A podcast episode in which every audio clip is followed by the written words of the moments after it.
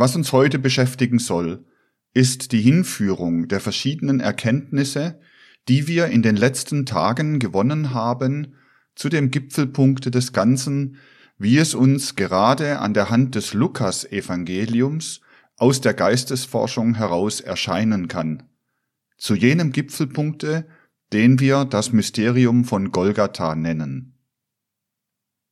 Wir haben gestern versucht, in eindringlicher Weise zu schildern, was eigentlich an jenem Zeitpunkte der Menschheitsentwicklung geschehen ist, als der Christus durch drei Jahre hindurch auf der Erde wandelte, und wir haben in den vorhergehenden Vorträgen zu charakterisieren versucht, wie dieses Ereignis überhaupt durch den Zusammenfluss jener Geistesströmungen, die wir betrachtet haben, zustande kommen konnte. Gerade der Schreiber des Lukasevangeliums charakterisiert uns die ganze Mission des Christus Jesus auf der Erde in einer wunderbaren Weise, wenn wir nur das, was er schildert, im Lichte jener Erkenntnisse zu sehen vermögen, die aus der Akasha-Chronik gewonnen sind. Es könnte jemand nun die Frage aufwerfen, wie kommt es denn, da sich doch die buddhistische Geistesströmung ganz organisch in die christliche Lehre hinein verwebt, dass innerhalb der christlichen Lehre keine Andeutungen geschehen von dem großen Gesetze des Karma, von jener Ausgleichung, die im Verlaufe der einzelnen Inkarnationen des Menschen geschieht. Es wäre aber nur ein Missverständnis, wenn man glauben wollte, dass das, was wir durch das Gesetz des Karma erkennen sollen, nicht auch in der Verkündigung des Lukas-Evangeliums liege. Es liegt darin.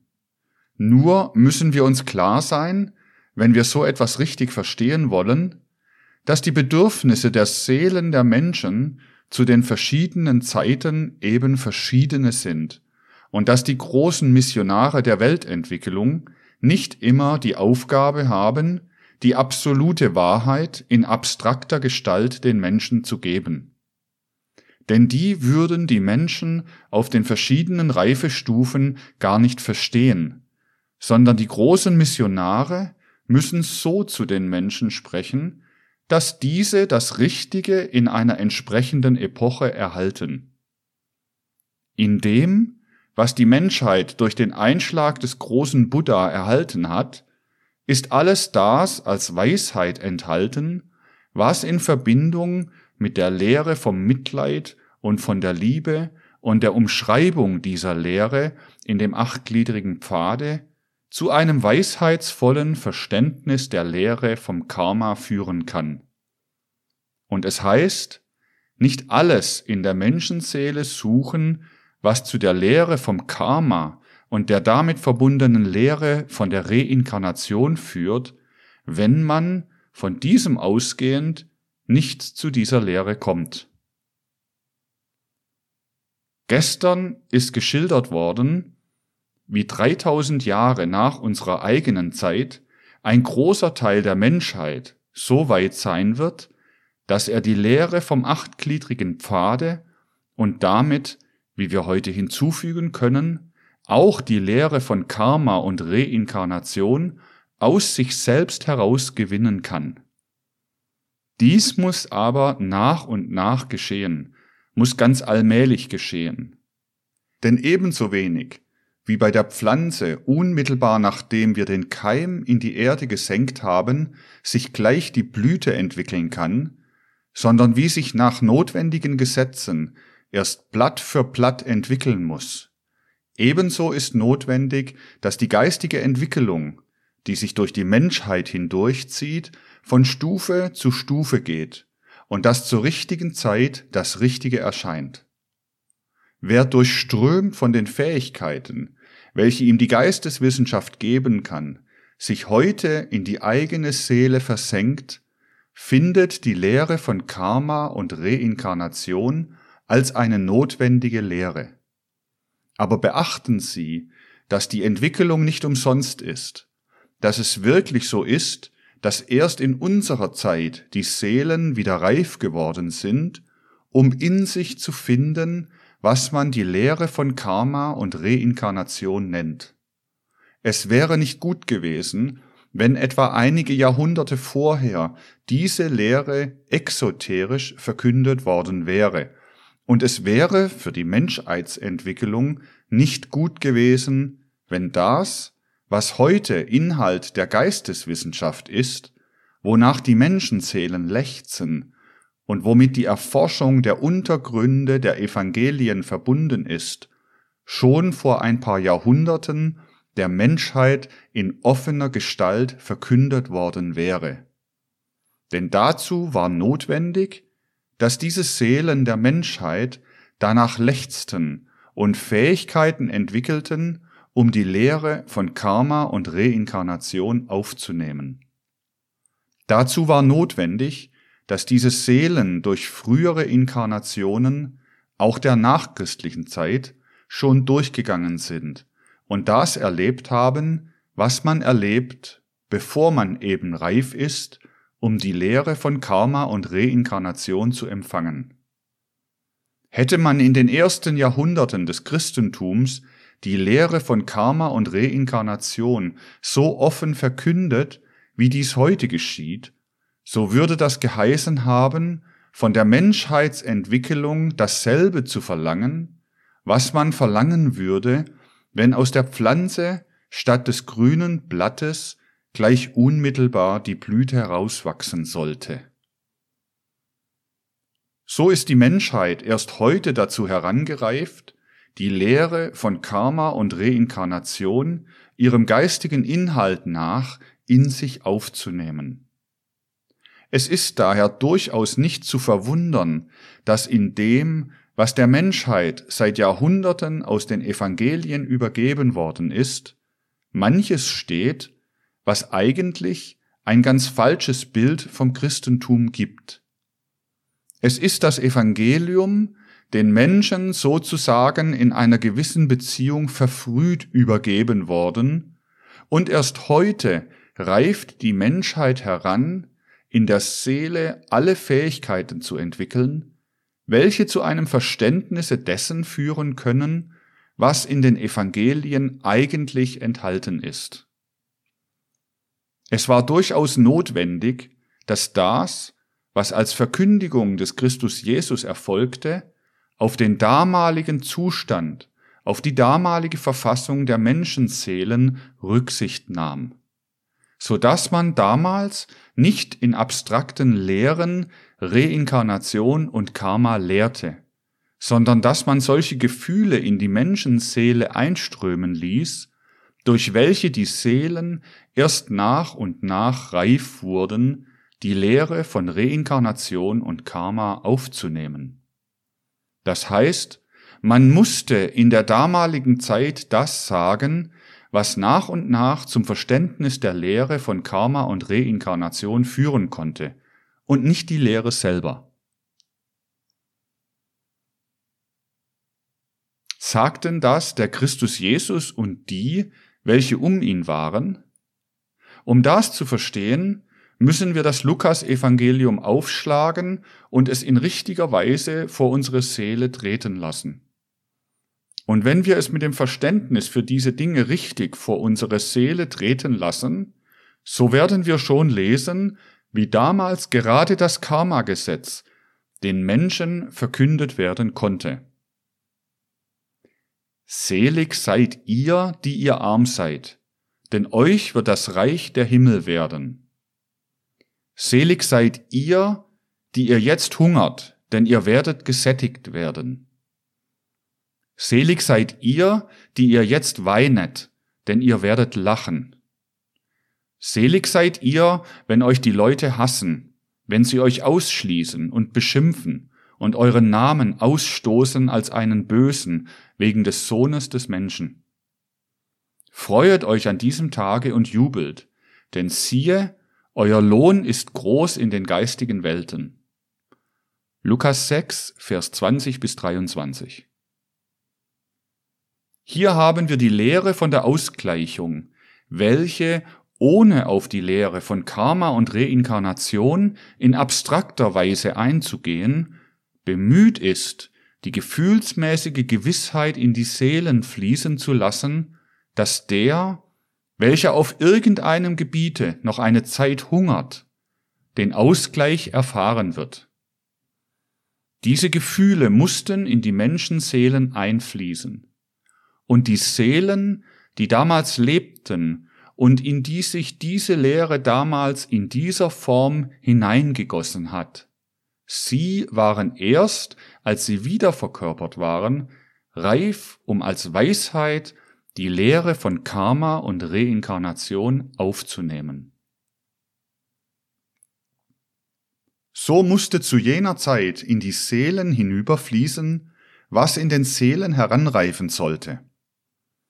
Denn es war eine vollständig neue Zeit gekommen, eine Zeit, in welcher sich die Menschen in völliger Reife anschickten, ihr Ich, ihr Selbstbewusstsein zu entwickeln.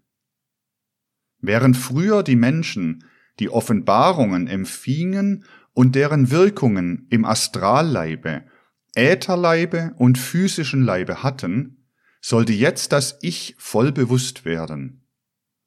Aber es sollte sich erst nach und nach mit den Kräften anfüllen, die es erhalten sollte.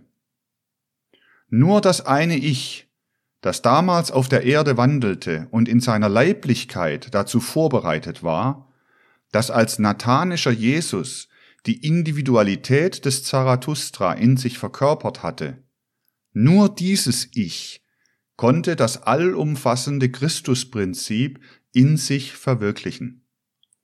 Die anderen Menschen müssen nun nach und nach in der Nachfolge des Christus das entwickeln, was damals in der einen Persönlichkeit drei Jahre hindurch auf der Erde war. Nur die Anregung sozusagen, den Keim, konnte damals der Christus Jesus in die Menschheit hinein verpflanzen. Und dieser Keim muss nun nach und nach wachsen und sich entfalten. Auch dafür wurde vorgesorgt, dass immer in entsprechend richtigen Zeiten diejenigen Menschen innerhalb der Erdenentwicklung erscheinen können, die nun das bringen können, wofür die Menschheit in einer späteren Zeit reif wird. Der, welcher damals auf der Erde als der Christus erschienen ist, musste dafür sorgen, dass die Menschheit unmittelbar nach seinem Erscheinen die Verkündigung hatte, so wie sie dieselbe verstehen konnte. Und er musste auch Vorsorge treffen, dass später Individualitäten erschienen, die in dem Maße für die Seelen in spiritueller Beziehung sorgten, als diese später reifer geworden sind. Die Art und Weise nun, wie der Christus für die Zeiten vorgesorgt hat, die auf das Ereignis von Golgatha folgten, schildert uns der Schreiber des Johannesevangeliums. Er zeigt uns, wie der Christus selber in Lazarus jene Individualität auferweckte, die dann als Johannes weiterwirkte und von der die Lehre in der Form ausging, wie sie in den Vorträgen über das Johannesevangelium beschrieben worden ist. Aber der Christus musste auch dafür vorsorgen, dass in späteren Zeiten jene Individualität kommen konnte, welche ganz sachgemäß im Sinne der weiteren Entwicklung das in die Menschheit hineinbringen konnte, wofür die Menschen später reif sein konnten. Dazu musste der Christus aber eine andere Individualität auferwecken. Wie das geschah, schildert uns treulich der Schreiber des Lukasevangeliums. Während er sagt, dass er schildern will, was damals die imaginativen und inspirierten Hellseher über das Ereignis von Palästina sagen konnten, weist er zugleich darauf hin, was einmal gelehrt werden wird, von einem anderen, aber erst in der Zukunft wird es gelehrt werden. Und um uns diesen geheimnisvollen Vorgang zu schildern, hat der Schreiber des Lukas-Evangeliums in sein Dokument auch eine Auferweckung hineinverwoben Lukas 7, Vers 11 bis 17. Was wir über die Auferweckung des Jünglings zu Nein lesen, enthält das Geheimnis von dem fortwirkenden Christentum. Während bei der Heilung der Tochter des Jairus, die ich Ihnen vorgestern wenigstens andeutungsweise erklären konnte, die damit verknüpften Geheimnisse so tief sind, dass der Christus Jesus nur einige der Menschen mitnimmt, die den Heilungsvorgang ansehen konnten, und ihnen dann den Auftrag gibt, dass es nicht erzählt werden solle, sehen wir eine andere Auferweckung sich so abspielen, dass sie dann gleich erzählt wird. Das eine war ein Heilungsvorgang, der voraussetzte, dass der, der ihn vollzog, tief hineinschaute in die Vorgänge des physischen Leibes. Der andere war eine Auferweckung, eine Initiation. Diejenige Individualität, die in dem Leibe des Jünglings zu Nein enthalten ist, sollte eine Initiation ganz besonderer Art erfahren. Es gibt verschiedene Arten von Initiation oder Einweihung. Die eine Art besteht darin, dass der Betreffende, der eingeweiht worden ist, unmittelbar nach dem Einweihungsvorgange in sich aufleuchten sieht die Erkenntnisse der höheren Welten, dass er hineinschauen kann in die Vorgänge und Gesetze der geistigen Welten.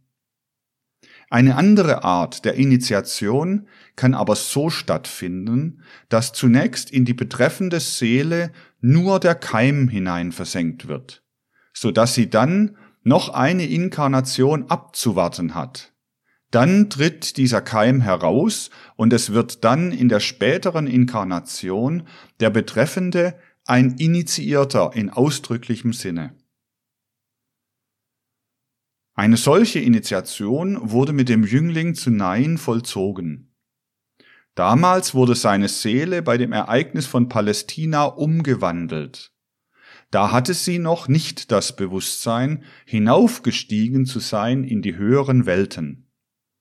Erst in der nächsten Inkarnation keimten die Kräfte heraus, die damals in diese Seele gelegt waren. Es können hier in einem exoterischen Vortrage nicht die Namen genannt werden, welche damals in Betracht kamen. Es kann nur darauf hingewiesen werden, dass später in einem gewaltigen Religionslehrer diejenige Individualität erwachte, welche der Christus Jesus in dem Jüngling zu Nain auferweckt hatte, und dass auf diese Weise in späterer Zeit ein neuer Lehrer des Christentums erstehen konnte, mit den Kräften, die damals in seine Seele versenkt worden waren. So hat der Christus dafür gesorgt, dass auch später eine Individualität erscheinen konnte, die das Christentum weiterbrachte. Und diese Individualität, die in dem Jüngling zu Nain auferweckt wurde, ist dazu berufen, später immer mehr und mehr das Christentum mit den Lehren von Reinkarnation und Karma zu durchdringen.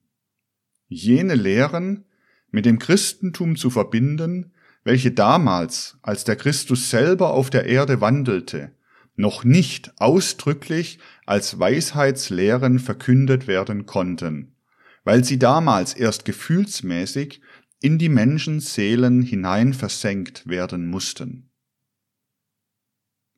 Der Christus Jesus weist in der Tat, auch im Sinne des Lukasevangeliums, genügend darauf hin, wie etwas ganz Neues, das Bewusstwerden des Ich, in die Menschheitsentwicklung eingetreten ist.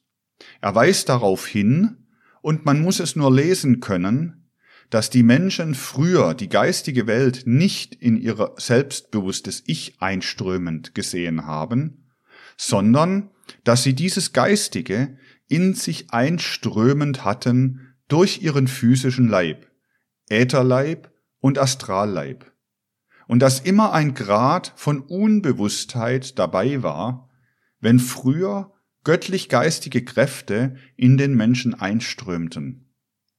Das sollte jetzt anders werden. Früher mussten die Menschen in der Strömung, in die der Christus Jesus unmittelbar hineinversetzt war, das Gesetz vom Sinai empfangen, das nur zum menschlichen Astralleib sprechen konnte.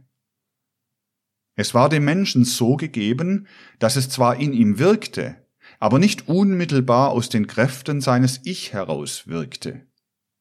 Diese Kräfte waren erst in den Zeiten des Christus Jesus möglich, weil erst da die Menschen überhaupt zu einem Bewusstsein ihres Ich kamen.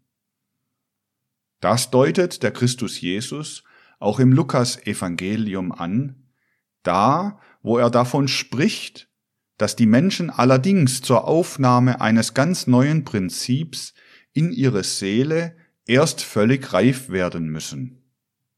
Das deutet er an, wo er von seinem Vorläufer Johannes dem Täufer spricht. Lukas 7, Vers 18 bis 35. Wie sah der Christus selbst diese Individualität des Johannes an? Er sagte, Johannes war dazu berufen, vor dem Erscheinen des Christus selbst den Menschen in der reinsten, edelsten Form das zu charakterisieren, was alte Prophetenlehre war, was rein und edel von alten Zeiten heraufströmte. Er sah den Johannes sozusagen als denjenigen an, der als der Letzte in reinster edelster Form brachte, was den alten Zeiten angehörte. Das Gesetz und die Propheten gehen bis zu Johannes.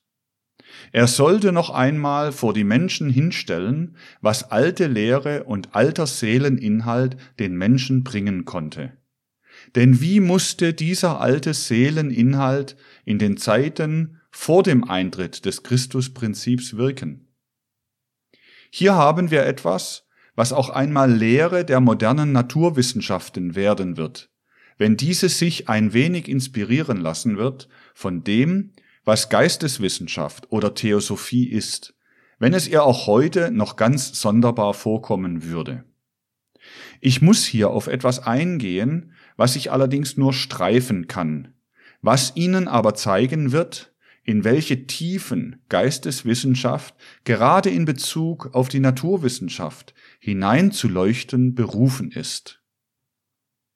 Wenn Sie sich heute auf den Gebieten der Naturwissenschaft umsehen und sehen, wie diese durch die eingeschränkten Fähigkeiten des menschlichen Gedankens in die Geheimnisse des Menschendaseins eindringen will, so können Sie dargestellt finden, dass das Zusammenwirken des männlichen und weiblichen Fruchtkeims den ganzen Menschen zustande bringe.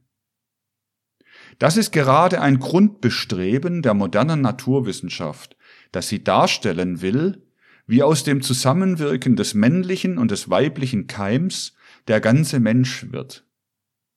Sorgfältig sucht die Mikroskopie in den Substanzen festzustellen, was von den Eigenschaften aus dem männlichen und was aus dem weiblichen Keim herrühren kann, und sie ist befriedigt, wenn sie beweisen zu können glaubt, wie der Mensch wird aus einer Zusammenwirkung von männlichem und weiblichem Keim.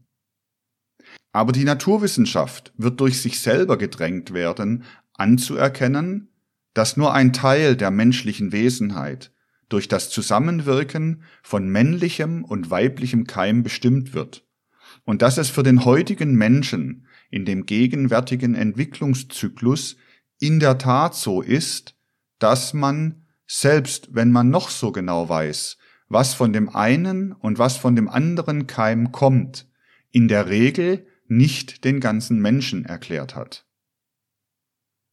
Es gibt in jedem Menschen etwas, was nicht durch den Keim angeregt wird, sondern was sozusagen jungfräulicher Geburt ist, was sich von ganz anderen Gebieten her in die Keimung ergießt.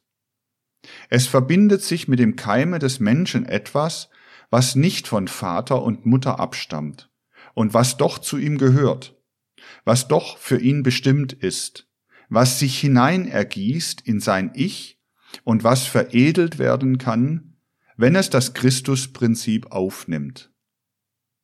Dasjenige ist im Menschen jungfräulich geboren, was sich im Laufe der Menschheitsentwicklung mit dem Christus verbindet.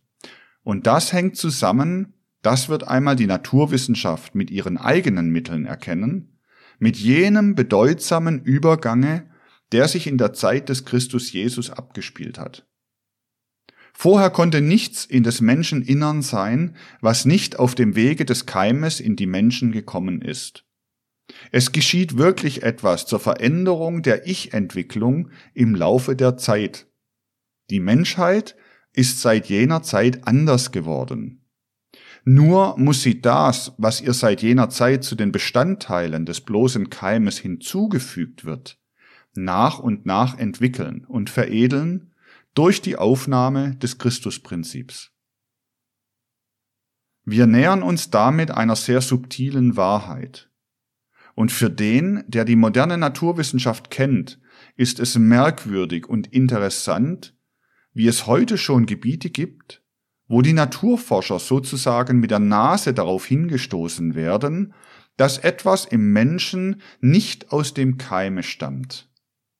Es sind die Vorbedingungen dafür schon da, nur ist der Intellekt der Forscher nicht weit genug, um das, was er selbst in seinen Experimenten in seinen Beobachtungen gegeben hat, richtig zu erkennen. Denn in dem, was objektiv in den Experimenten vorgeht, wirkt mehr, als die heutige Naturwissenschaft erkennt.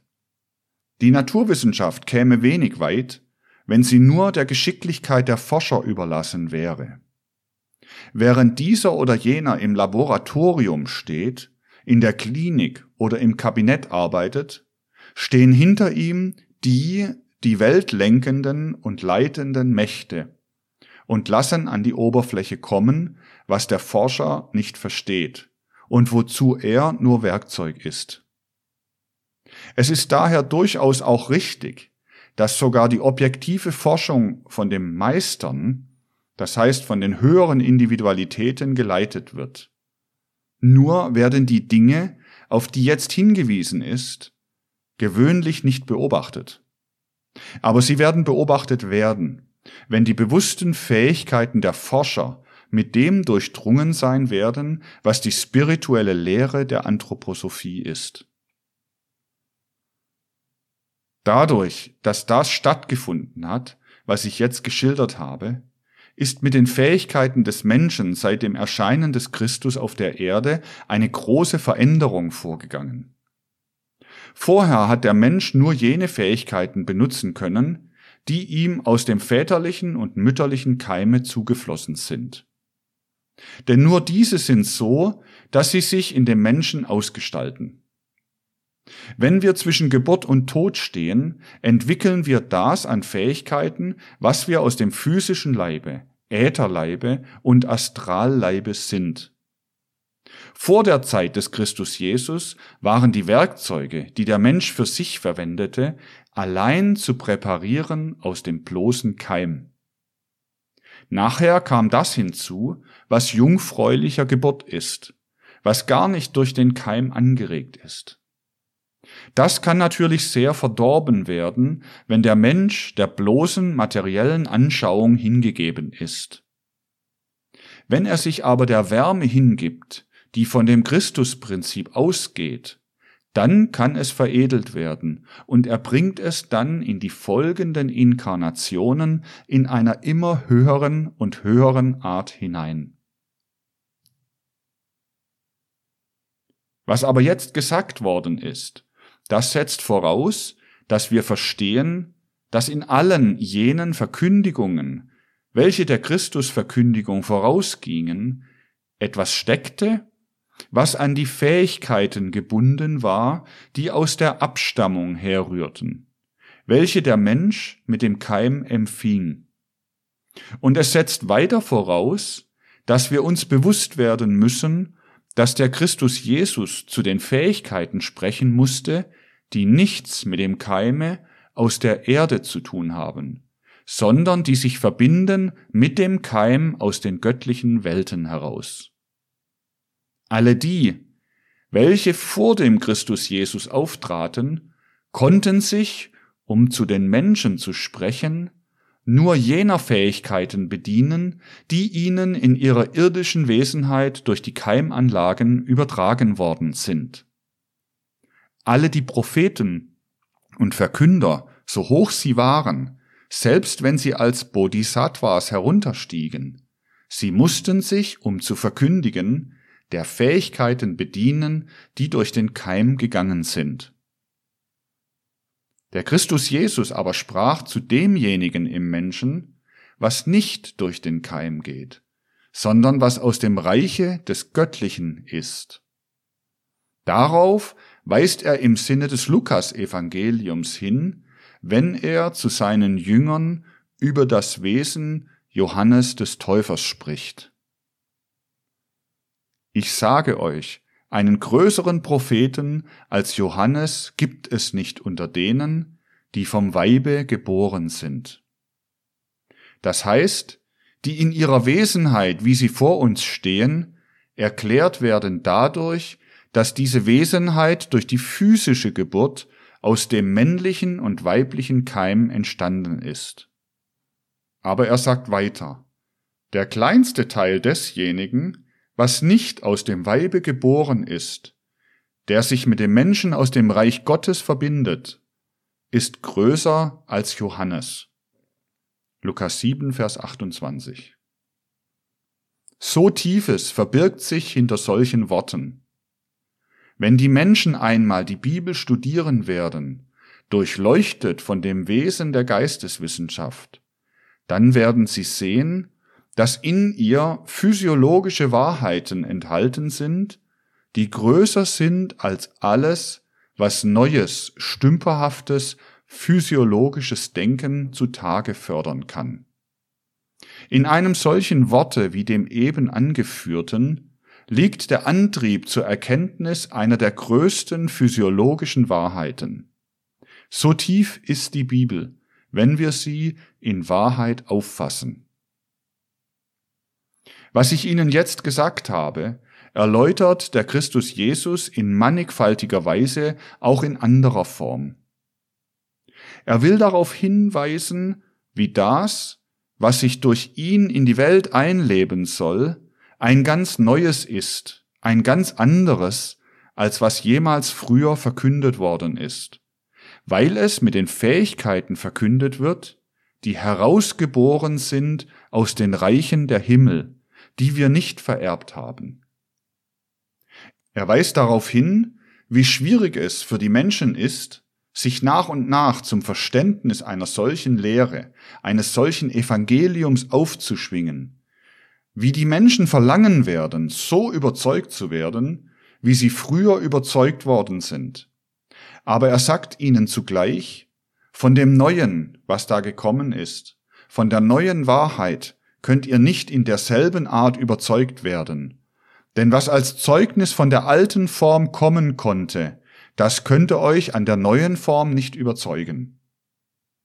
Art und Form im Sinne der alten Wahrheit stellen sich am höchsten dar, so wie es der Mensch fassen kann, in der Weise, wie es symbolisiert wird in dem Zeichen des Jonas. In diesem wird durch die alte Art symbolisiert, wie der Mensch allmählich zur Erkenntnis hinaufwächst und in die geistigen Welten eindringt. Oder wie er, um biblisch zu sprechen, Prophet wird. Lukas 11, Vers 29 bis 32. Das ist die alte Art, zur Initiation zu kommen zuerst seine Seele reif zu machen, alles vorzubereiten, was die Seele reif machen kann, dann durch dreieinhalb Tage hindurch in einen Zustand gebracht zu werden, in welchem man völlig der äußeren Welt entrückt ist und auch den Werkzeugen, mit denen man die äußere Welt wahrnimmt. Daher wurden die, welche in die geistige Welt hinaufgeführt werden sollten, zuerst sorgfältig vorbereitet. Ihre Seele wurde zum Erkennen des geistigen Lebens präpariert. Dann wurden sie durch dreieinhalb Tage der Welt entrückt und dazu an einen Ort gebracht, wo sie auch durch ihre äußeren Sinne nichts wahrnehmen konnten, wo ihr Körper in einem todähnlichen Zustande war, und nach dreieinhalb Tagen wurden sie wieder auferweckt. Da wurde ihre Seele wieder in den Körper zurückgerufen dann waren solche Menschen fähig, sich an das, was sie als Anschauung der höheren Welten empfangen hatten, zu erinnern und selber von den geistigen Welten zu künden. Das war das große Geheimnis der Initiation, dass die lange vorbereitete Seele durch dreieinhalb Tage aus ihrem Körper herausgeführt wurde in eine ganz andere Welt. Da war sie abgeschlossen von der äußeren Welt und drang in die geistige Welt ein. Immer gingen unter den Völkern solche Menschen herum, die Verkünder der geistigen Welt sein konnten. Sie waren es, die das durchgemacht hatten, was in der Bibel angedeutet wird als das Ruhen des Jonas im Walfisch. Jona 2, Vers 1. Dazu wurde ein solcher vorbereitet und er trug dann als alter Initiierter, wenn er vor dem Volk erschien, das Zeichen an sich, das die an sich trugen, die selbst die geistige Welt erleben konnten. Das Zeichen des Jonas. Dies war die eine Art der Einweihung. Es gibt, so sagte der Christus, im alten Sinn kein anderes Zeichen denn das Zeichen des Jonas. Lukas 11, Vers 29. Und noch deutlicher drückt er sich aus im Sinne des Lukasevangeliums. Es gibt allerdings als eine Erbschaft der alten Zeiten noch dieses, dass man ohne sein Zutun, ohne Initiation, dumpf, dämmerhaft hellsehend werden kann und durch Offenbarung von oben in die geistige Welt hinaufgeführt werden könnte. Er wollte darauf hinweisen, dass es neben der eben geschilderten jene zweite Art von Eingeweihten in die geistige Welt gäbe. Dass es solche Menschen gäbe, die herumgingen unter den anderen Menschen und dadurch, dass sie eine entsprechende Abstammung hinter sich hatten, fähig waren, ohne eine besondere Initiation durchgemacht zu haben, in einer Art erhöhten Trancezustandes Offenbarungen von oben zu bekommen. Und der Christus wies darauf hin, dass diese zweifache Art, sich in die geistige Welt zu versetzen, von den alten Zeiten überkommen ist. Er sagte, Sehet hin und erinnert euch an den König Salomo. In diesem wollte er eine Individualität jener Art hinstellen, welche ohne ihr Zutun durch Offenbarung von oben in die geistige Welt hineinschauen konnte. Daher ist auch die Königin von Saba, die zu dem König Salomo kommt, die Trägerin der Weisheit von oben, die Repräsentantin derjenigen, die dazu prädestiniert sind, alle die Erbstücke dumpfen, dämmerhaften Hellsehens zu haben, wie es in der atlantischen Zeit alle Menschen gehabt haben. Lukas 11, Vers 31. Diese zwei Arten von Eingeweihten gab es. Die eine Art, dargestellt durch Salomo und in dem bildhaften Hingehen der Königin von Saba, der Königin des Südens zu ihm. Die andere Art war die, welche im Zeichen des Jonas erfolgte, das heißt die alte Initiation, bei der man in vollem Abgeschlossensein von der Außenwelt während dreieinhalb Tagen durch die geistige Welt durchgeht. Nun fügt der Christus hinzu, hier ist mehr denn Salomo, hier ist mehr denn Jonas. Lukas 11, Vers 31 und 32. Und weist damit darauf hin, dass etwas Neues in die Welt eingetreten ist dass nicht bloß zu den Ätherleibern von außen durch Offenbarung gesprochen wird, wie bei Salomo, und dass nicht gesprochen wird zu den Ätherleibern von innen durch Offenbarungen, die der dazu vorbereitete Astralleib dem Ätherleib mitteilen kann, wie bei denen, die symbolisiert sind durch das Zeichen des Jonas.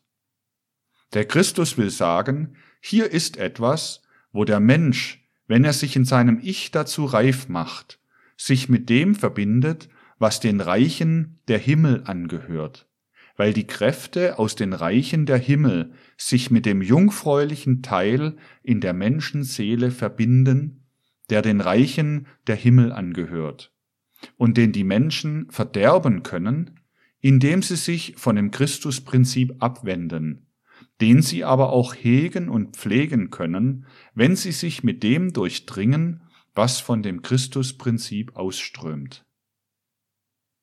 So fügt der Christus Jesus im Sinne des Lukasevangeliums dasjenige seiner Lehre ein, was als ein neues Element damals auf die Erde gekommen ist. Und wir sehen, wie sich alle alten Arten der Verkündigung des Gottesreiches durch das Ereignis von Palästina geändert haben. Daher sagt er zu denen, von welchen er voraussetzen konnte, dass sie ihn durch ihre Präparation ein wenig verstehen können, wahrhaftig, es sind solche unter euch, die nicht nur in der Weise wie Salomo durch Offenbarung oder durch Initiation im Zeichen des Jonas das Reich Gottes sehen können. Würden solche unter euch nichts anderes erlangen, so würden sie in dieser Inkarnation niemals das Reich Gottes sehen. Sie würden eher sterben. Das heißt, vor ihrem Tode würden sie das Reich Gottes nicht sehen, wenn sie nicht etwa initiiert würden. Dann aber müssten sie auch einen todähnlichen Zustand durchmachen. Nun aber wollte der Christus zeigen, dass es auch solche Menschen geben kann, die, ehe sie sterben, durch das, was jetzt als neues Element in die Welt gekommen ist, die Reiche der Himmel zu sehen vermögen. Die Jünger verstanden zunächst nicht, um was es sich handelte. Doch wollte er ihnen zeigen, dass sie es sein sollten, die, ehe sie eines natürlichen Todes stürben oder jenes Todes, den man früher bei der Initiation gestorben ist, die Geheimnisse der Reiche der Himmel erfahren würden. Das ist jene wunderbare Stelle im Lukasevangelium, wo der Christus von einer höheren Offenbarung spricht und sagt, Ich sage euch aber wahrhaftig, es sind einige unter denen, die hier stehen, welche den Tod nicht kosten werden, bis sie die Reiche der Himmel sehen. Lukas 9, Vers 27. Das verstanden sie nicht, dass sie, die um ihn herum waren, dazu ausersehen waren, jene starke Wirkung von jenem Ich, von dem Christusprinzip zu erfahren durch die sie unmittelbar in die geistige Welt hinaufdringen sollten. Die geistige Welt sollte ihnen offenbar werden, ohne das Zeichen des Salomo und ohne das Zeichen des Jonas. Ist das geschehen? Unmittelbar an diese Worte schließt sich die Szene der Verklärung an, wo drei Jünger, Petrus, Jakobus und Johannes, in die geistige Welt hinaufgeführt werden und ihnen entgegentritt, was in der geistigen Welt als Moses und Elias vorhanden ist, und zugleich das geistige Selbst, was in dem Christus Jesus lebt. Lukas 9, Vers 28 bis 36. Sie schauen für einen Moment in die geistige Welt hinein, um ein Zeugnis dafür zu bekommen, dass man ohne das Zeichen des Salomo und ohne das Zeichen des Jonas in die geistige Welt Einblicke erhält. Aber zugleich zeigt sich, dass sie noch Anfänger sind. Sie schlafen gleich ein, nachdem sie durch die Gewalt dessen, was geschieht, aus ihren physischen und Ätherleibern herausgerissen sind. Daher findet der Christus sie schlafend. Daran sollte gezeigt werden, welches die dritte Art, in die geistige Welt hineinzukommen ist, außer der unter dem Zeichen des Salomo und der unter dem Zeichen des Jonas. Das wusste eben derjenige, der für die damalige Zeit die Zeichen der Zeit zu deuten verstand, dass das Ich sich entwickeln musste, dass es jetzt unmittelbar inspiriert werden musste, dass die göttlichen Kräfte unmittelbar in das Ich hineinwirken mussten. Es sollte aber zu gleicher Zeit gezeigt werden, wie die damaligen Menschen wenn sie auch Exemplare höchster Art waren, nicht fähig waren, das Christusprinzip in sich aufzunehmen. Ein Anfang sollte in dieser Beziehung in der Verklärung gemacht werden, aber zugleich gezeigt werden, dass die Jünger zunächst nicht fähig waren, das Christusprinzip ganz aufzunehmen. Daher versagen gleich hinterher ihre Kräfte, als sie das Christusprinzip anwenden und einen Menschen heilen wollen, der von einem bösen Geiste gepackt ist. Sie können es aber nicht.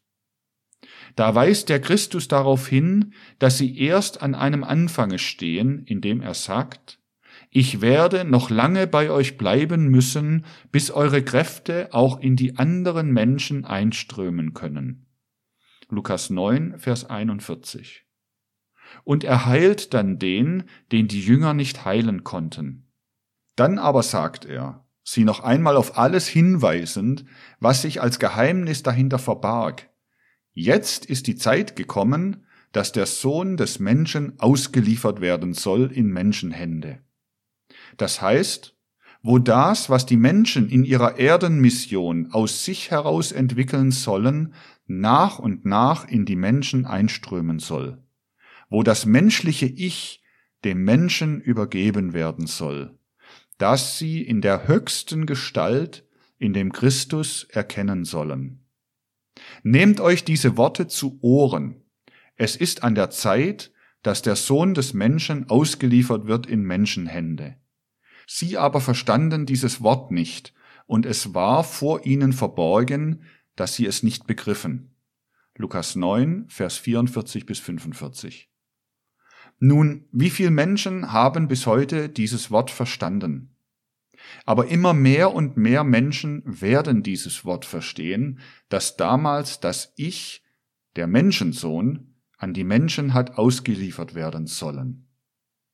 Was für die damalige Zeit als Erklärung beigefügt werden konnte, das fügt der Christus Jesus nun auch bei. Er sagt, so wie der heutige Mensch vor uns steht, ist er ein Produkt, das entstanden ist aus jenen alten Kräften, die wirksam waren, als noch keine luziferischen Wesenheiten in den Menschen eingegriffen hatten. Dann sind die luziferischen Kräfte gekommen und haben den Menschen heruntergezogen. Das alles hat sich in die Fähigkeiten hinein versenkt, welche heute dem Menschen zu eigen sind. In alles das, was aus dem Keime ist, hat sich in das Menschenbewusstsein dasjenige hineingemischt, was ihn in eine niedere Sphäre herunterzog. Der Mensch ist ein zweifaches Wesen, was er bisher aber an Bewusstsein entwickelt hat, das ist ganz von dem früheren durchdrungen, von den luziferischen Kräften. Nur das, worinnen Unbewusstes im Menschen waltet, ist dasjenige, was sozusagen wie ein letzter Rest aus der Entwicklung durch Saturn, Sonne und Mond, als noch keine luziferischen Kräfte vorhanden waren, heute als jungfräuliches Teil in den Menschen hineinströmt. Aber das kann sich nicht mit dem Menschen verbinden, ohne das, was der Mensch durch das Christusprinzip in sich ausbilden kann. So wie der Mensch heute vor uns steht, ist er zunächst ein Ergebnis der Vererbung, ein Zusammenfluss dessen, was aus den Keimen herausstammt. Indem er so heranwächst, ist er von vornherein eine Zweiheit. Nur ist diese Zweiheit schon von luziferischen Kräften durchdrungen. Solange aber der Mensch noch nicht von Selbstbewusstsein durchleuchtet ist, solange er aus seinem eigenen Ich heraus noch nicht zwischen Gut und Böse voll unterscheiden kann, solange zeigt er uns durch den Schleier des Späteren hindurch seine frühere, seine ursprüngliche Natur.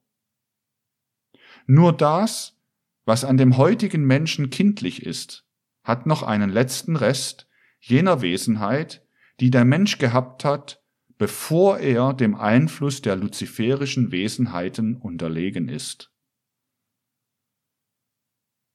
Daher haben wir jetzt den Menschen so vor uns, dass wir einen kindlichen Teil und einen erwachsenen Teil haben. Der erwachsene Teil ist der von den luziferischen Kräften durchdrungene, aber er macht seinen Einfluss geltend von der allerersten Keimanlage an. Die luziferischen Kräfte durchdringen auch schon das Kind, so dass im gewöhnlichen Leben nicht das zum Vorschein kommen kann, was schon früher, vor dem luziferischen Einfluss, in den Menschen hinein versenkt worden ist. Das muss die Christuskraft wieder aufwecken.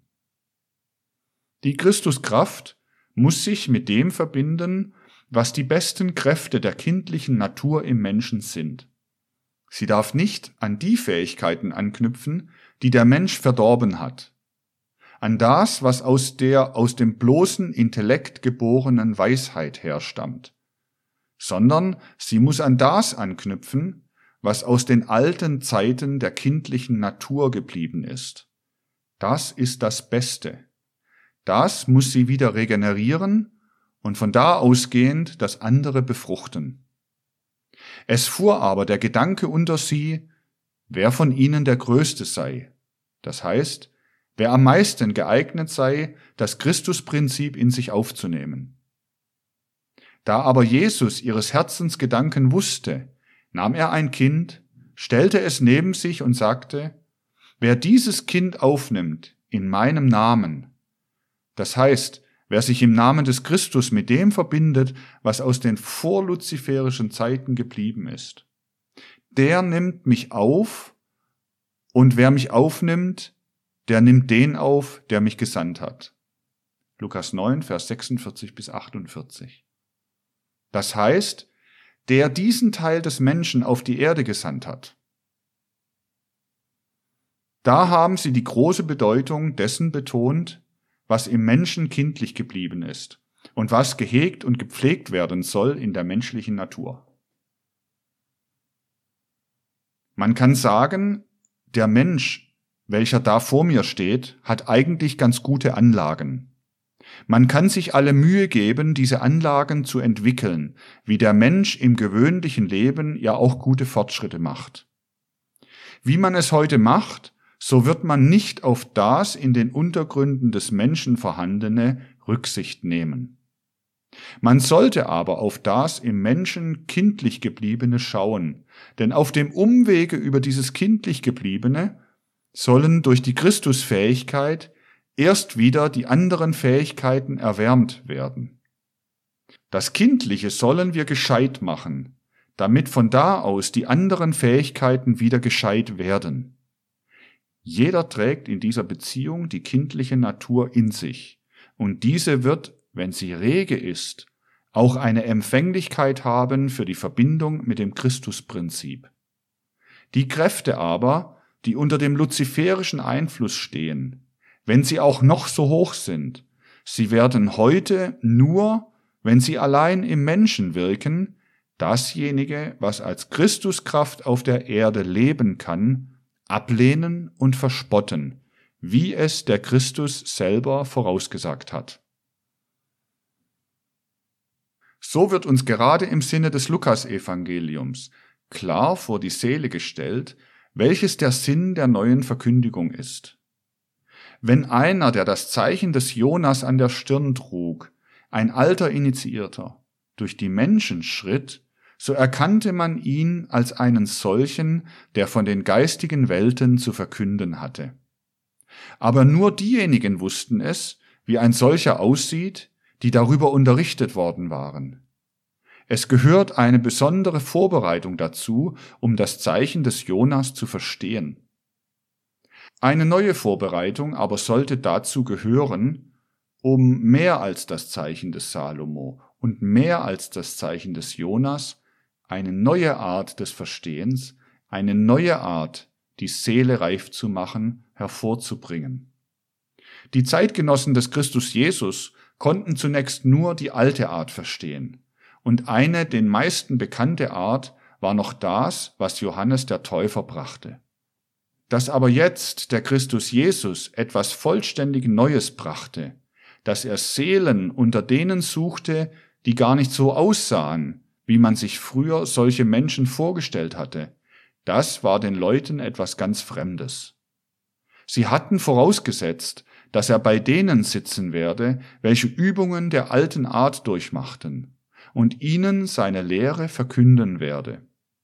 Daher konnten sie nicht verstehen, dass er bei denen sitzt, welche sie als Sünder ansahen. Aber er sagte ihnen, würde ich das, was ich als ganz Neues der Menschheit zu geben habe, in der alten Art verkünden, würde nicht auch eine ganz neue Form an die Stelle der alten treten, so würde ich dasselbe machen, wie wenn ich einen neuen Flicken auf ein altes Kleid nähen würde, oder wenn ich neuen Wein nehmen und ihn in alte Schläuche geben würde. Was jetzt der Menschheit gegeben werden soll, und was mehr ist als das Zeichen des Salomo oder das des Jonas, das muss in neue Schläuche, in neue Formen gegossen werden. Und ihr müsst euch dazu aufraffen, um in einer neuen Form auch die neue Verkündigung zu verstehen. Lukas 5, Vers 36 bis 37. Die, welche verstehen sollten, sie mussten verstehen durch den gewaltigen Einfluss des Ich, nicht durch das, was sie gelernt hatten, sondern durch das, was übergeströmt war aus der spirituellen Wesenheit des Christus in sie. Dazu aber waren nicht diejenigen ausersehen, die im Sinne der alten Lehren vorbereitet waren, sondern die, welche durch Inkarnationen und Inkarnationen durchgegangen waren und sich trotzdem als einfache Leute zeigten, die durch die in sie übergeströmte Glaubenskraft verstehen konnten. Daher musste auch vor sie ein Zeichen hingestellt werden, das vor aller Augen sich abspielte. Was sich durch Jahrhunderte und Jahrtausende in den Mysterientempeln abgespielt hatte, als das Hindurchgehen durch den mystischen Tod, das musste sich auf dem großen Schauplatze der Weltgeschichte abspielen. Alles, was sich geheimnisvoll in den großen Initiationstempeln zugetragen hatte, das trat jetzt heraus und stand da als ein einzelnes Ereignis auf Golgatha. In intensiver Weise trat vor die Menschheit hin, was sonst nur vor die Eingeweihten in den dreieinhalb Tagen getreten war, wo eine alte Initiation vollzogen worden war. Daher musste der, welcher die Tatsachen erkannte, den Vorgang von Golgatha als das schildern, was er war, als die in Historie umgewandelte, auf den äußeren Platz der Weltgeschichte gebrachte alte Initiation.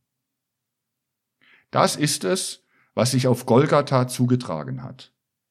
Was die wenigen Eingeweihten früher in den Initiationstempeln gesehen hatten, das Ruhen während dreieinhalb Tagen in einem todähnlichen Zustande, wodurch sie die Überzeugung gewonnen hatten, dass das Geistige immer das Leibliche überwinden wird, dass das seelisch-geistige des Menschen einer geistigen Welt angehört. Das sollte sich jetzt einmal vor aller Augen abspielen. Eine Initiation hinausgetragen auf den Plan der Weltgeschichte ist das Ereignis von Golgatha. Damit ist diese Initiation aber nicht bloß für diejenigen vollzogen, welche damals um dieses Ereignis herumstanden, sondern für die ganze Menschheit. Und was vom Tode am Kreuz ausgeflossen ist, das strömt von da aus in die ganze Menschheit ein.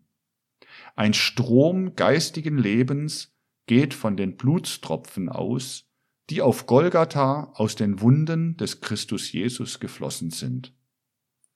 Ausströmend von da in die ganze Menschheit hinein.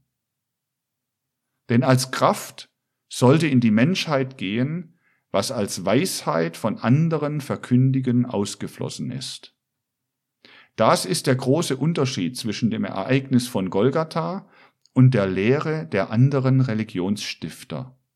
Es gehört ein tieferes Verständnis dazu, als es heute vorhanden ist, um richtig aufzufassen, was damals auf Golgatha geschehen ist. Dasjenige, woran das menschliche Ich physisch gehängt wurde, als die Erdenentwicklung begann, das ist das Blut. Das Blut ist der äußere Ausdruck des menschlichen Ich. Die Menschen würden ihr Ich immer stärker und stärker gemacht haben und ohne die Erscheinung des Christus in eine Entwicklung des Egoismus hineingekommen sein. Davor wurden sie bewahrt durch das Ereignis von Golgatha. Was musste fließen? Dasjenige, was das überschüssige Substanzielle des Ich ist. Das Blut musste ausfließen. Was damit begonnen hat, als auf dem Ölberge die Schweißtropfen von dem Erlöser wie Blutstropfen herunterrannen, das musste fortgesetzt werden, indem aus den Wunden des Christus Jesus auf Golgatha das Blut floss. Was damals als Blut geflossen ist, das ist das Zeichen für das, was als das Überschüssige des Egoismus in der Menschennatur hingeopfert werden musste. Daher müssen wir tiefer eindringen in die spirituelle Bedeutung des Opfers auf Golgatha. Was auf Golgatha geschah, das ist nicht für den Chemiker, als den Menschen mit dem nur äußeren intellektuellen Blick durchsichtig. Wenn jemand das Blut, das auf Golgatha geflossen ist, chemisch untersucht haben würde, so würde er dasselbe an Stoffen gefunden haben, was er in dem Blute von anderen Menschen finden würde. Wer aber dieses Blut mit den Mitteln der okkulten Forschung untersucht, der findet, dass es in der Tat ein anderes Blut ist. Es ist das überschüssige Blut der Menschheit, durch welches die Menschen in Egoismus hätten verkommen müssen, wenn nicht die unendliche Liebe gekommen wäre und dieses Blut hätte fließen können.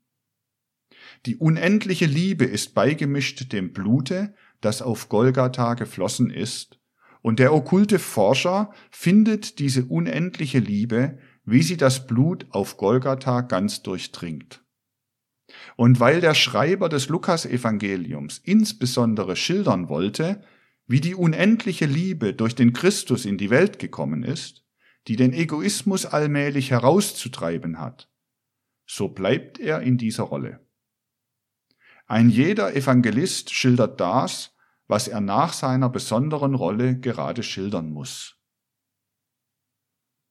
Wenn wir noch tiefer in diese Zusammenhänge hineinleuchten könnten, so würden wir finden, dass alle Widersprüche fortfallen, welche die materialistische Forschung etwa finden könnte, wie die Widersprüche in der Vorgeschichte des Jesus von Nazareth dadurch weggefallen sind, dass wir gesehen haben, wie es sich mit dieser Jugendgeschichte verhält. Jeder der Evangelienschreiber schildert das, was nach seinem Gesichtspunkte ihm besonders nahe lag. Daher schildert Lukas das, was seine Berichterstatter, die Selbstseher und Diener des Wortes, nach ihrer besonderen Präparation haben wahrnehmen können. Die anderen Evangelisten nehmen anderes wahr. Der Schreiber des Lukas-Evangeliums nimmt das wahr, was die ausströmende Liebe ist, die auch da verzeiht, wo ihr das für die physische Welt furchtbarste angetan ist, so dass noch vollständig zu Recht von dem Kreuze von Golgatha die Worte heruntertönen, die der Ausdruck dieses Liebeideals sind. Verzeihung auch dann, wenn einem das Ärgste angetan ist. Vater, vergib ihnen, denn sie wissen nicht, was sie tun. Lukas 23, Vers 34. Verzeihung erfleht der, der da an dem Kreuze von Golgatha das Unendliche vollzieht, aus seiner unendlichen Liebe für die, welche ihn gekreuzigt haben.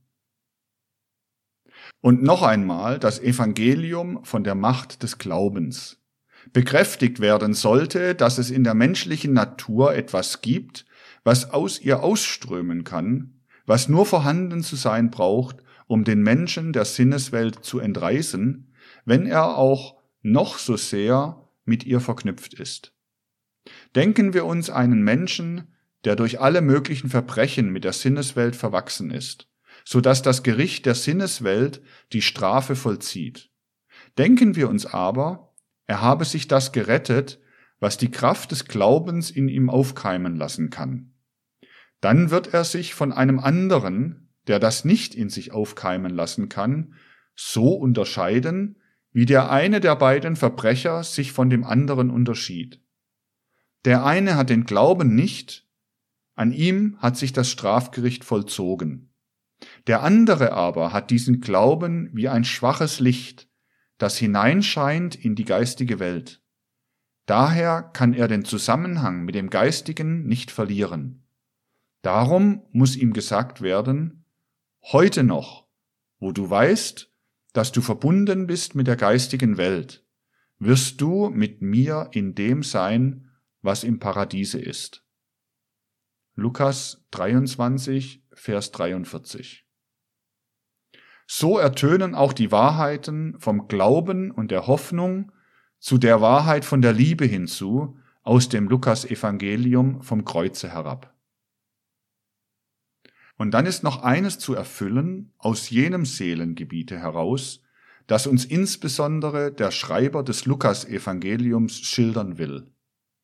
Der Mensch kann, wenn er von jener Liebe durchdrungen ist, die von dem Kreuz auf Golgatha herunterströmte, in die Zukunft hineinsehen und sagen, auf der Erde muss allmählich die Entwicklung so stattfinden, dass dasjenige, was als Geist in mir lebt, nach und nach das ganze physische Erdendasein umgestaltet. Was vor dem luziferischen Einfluss da war, das Vaterprinzip, der Geist, den wir empfangen, wir werden ihn allmählich dem Vaterprinzip wiedergeben. Aber wir werden unseren ganzen Geist durchströmt sein lassen von dem Christusprinzip. Und unsere Hände werden zum Ausdruck bringen, was in unseren Seelen lebt, als ein klares, deutliches Bild. Wie unsere Hände nicht von uns, sondern von dem Vaterprinzip geschaffen sind, so werden sie durchströmt werden von dem Christusprinzip. Und indem die Menschen durch Inkarnationen und Inkarnationen durchgehen, wird nach und nach in das, was die Menschen in ihren äußeren Leibern verrichten, das einströmen, was als Geistiges herunterströmt von dem Mysterium von Golgatha bis in das Vaterprinzip, so dass die äußere Welt durchdrungen werden wird von dem Christusprinzip. Nachleben werden die Menschen jene Gelassenheit, die vom Kreuz von Golgatha heruntertönte und die zur höchsten Hoffnung für die Zukunft führt, zu dem Ideal, ich lasse in mir aufkeimen den Glauben, lasse in mir aufkeimen die Liebe. Dann werden Glaube und Liebe in mir leben, und ich weiß dann, dass sie, wenn sie stark genug sind, alles Äußere durchdringen werden. Dann weiß ich auch, dass das Vaterprinzip in mir von ihnen durchdrungen sein wird. Die Hoffnung von der Menschheitszukunft wird hinzukommen zu Glaube und Liebe. Und verstehen werden die Menschen, dass sie sich nach der Zukunft hin jene Gelassenheit aneignen müssen. Habe ich nur den Glauben, habe ich nur die Liebe, so darf ich mich der Hoffnung hingeben, dass das, was von dem Christus Jesus in mir ist, nach und nach hinübergehen wird nach außen. Dann werden die Menschen die Worte verstehen, die als hohes Ideal von dem Kreuze heruntertönen. Vater, in deine Hände befehle ich meinen Geist. Lukas 23, Vers 46. So tönen Worte der Liebe, so tönen Worte des Glaubens und der Hoffnung vom Kreuze herunter in dem Evangelium, wo geschildert wird, wie in der Seele des Jesus von Nazareth die früher getrennten Geistesströmungen zusammengeflossen sind.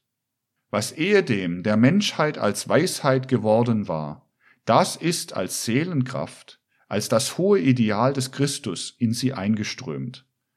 Und es ist die Aufgabe der Menschenseele, das, was uns durch eine solche Urkunde wie das Lukasevangelium verkündet wird, immer besser zu verstehen damit lebendiger und immer lebendiger in den Menschenseelen die tief eindringenden Töne werden, die in den drei Worten liegen, die von dem Kreuze heruntertönen. Wenn die Menschen mit den Fähigkeiten, die sich durch die spirituellen Wahrheiten, die uns die Geisteswissenschaft geben kann, in ihnen entwickelt werden, so fühlen werden, dass ihnen nicht mehr eine tote Mitteilung, sondern ein lebendiges Wort von dem Kreuze herunterströmt, dann werden sie sagen, wir beginnen zu begreifen, dass ein lebendiges Wort in einer solchen religiösen Urkunde enthalten ist, wie sie Lukas geschrieben hat. So muss die Geisteswissenschaft allmählich enthüllen, was in den religiösen Urkunden verborgen liegt. Durch die Reihe dieser Vorträge suchten wir so viel als möglich von dem tiefen Sinn des Lukas-Evangeliums zu ergründen. Es ist natürlich auch diesem Evangelium gegenüber so, dass ein Vortragszyklus nicht ausreichend ist, um alles zu enthüllen. Daher werden Sie begreifen, dass vieles unerklärt geblieben ist, ohne dass wir besonders betonen, dass vieles unerklärt bleiben muss in einem Dokument mit einem solchen universellen Inhalt. Aber wenn Sie sich auf den Weg begeben, der einmal mit einem solchen Vortragszyklus angedeutet ist, so werden Sie auch immer tiefer und tiefer in solche Wahrheiten hineindringen können, und Ihre Seelen werden immer mehr zu dem Empfangen eines solchen lebendigen Wortes heranreifen, das unter dem äußeren Worte verborgen ist. Die Geisteswissenschaft oder Theosophie ist keine neue Lehre. Sie ist ein Instrument, um das zu begreifen, was der Menschheit zunächst gegeben ist. Und so ist uns Geisteswissenschaft ein Instrument, um die religiösen Urkunden der christlichen Offenbarung zu begreifen. Verstehen Sie Geisteswissenschaft in diesem Sinne, so werden Sie nicht mehr sagen, da ist eine christliche Theosophie, da ist eine andere Theosophie. Es gibt nur eine einzige Theosophie oder Geisteswissenschaft nur ein einziges Instrument zur Verkündigung der Wahrheit. Und wir wenden es an, um die Schätze des Geisteslebens der Menschheit zu heben.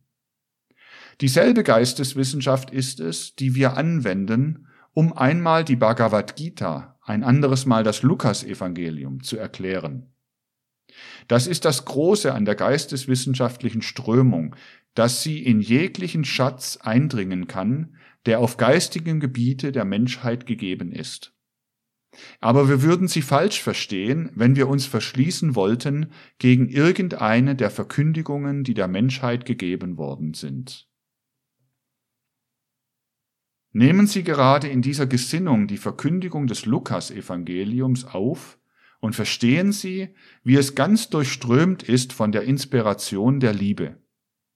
Dann wird das, was Sie am Lukasevangelium durch Geisteswissenschaft immer besser erkennen lernen, in Ihre Seele fließen und dazu beitragen können, nicht nur zu durchschauen, was die Geheimnisse des Umkreises sind, was uns die geistigen Untergründe des Daseins offenbart, sondern es wird ihnen aus einem solchen Verständnis der Geisteswissenschaft, die auch das Lukasevangelium durchdringen kann, das strömen, was die eindringlichen Grundworte besagen, und Frieden in den Seelen der Menschen, in denen ein guter Wille lebt.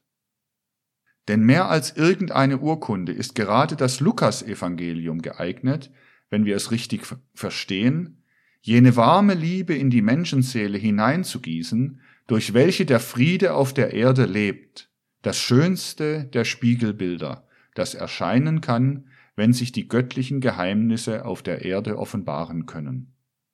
Was sich offenbaren kann, das muss sich auf der Erde spiegeln und im Spiegelbilde wieder hinaufdringen in die geistigen Höhen. Lernen wir in diesem Sinne die Geisteswissenschaft erkennen, dann wird sie uns die Geheimnisse der göttlich-geistigen Wesenheiten und des geistigen Daseins offenbaren können. Und das Spiegelbild dieser Offenbarungen wird in unseren Seelen leben, Liebe und Friede, das schönste Spiegelbild, das auf der Erde wiedergibt, was ihr aus den Höhen zuströmt.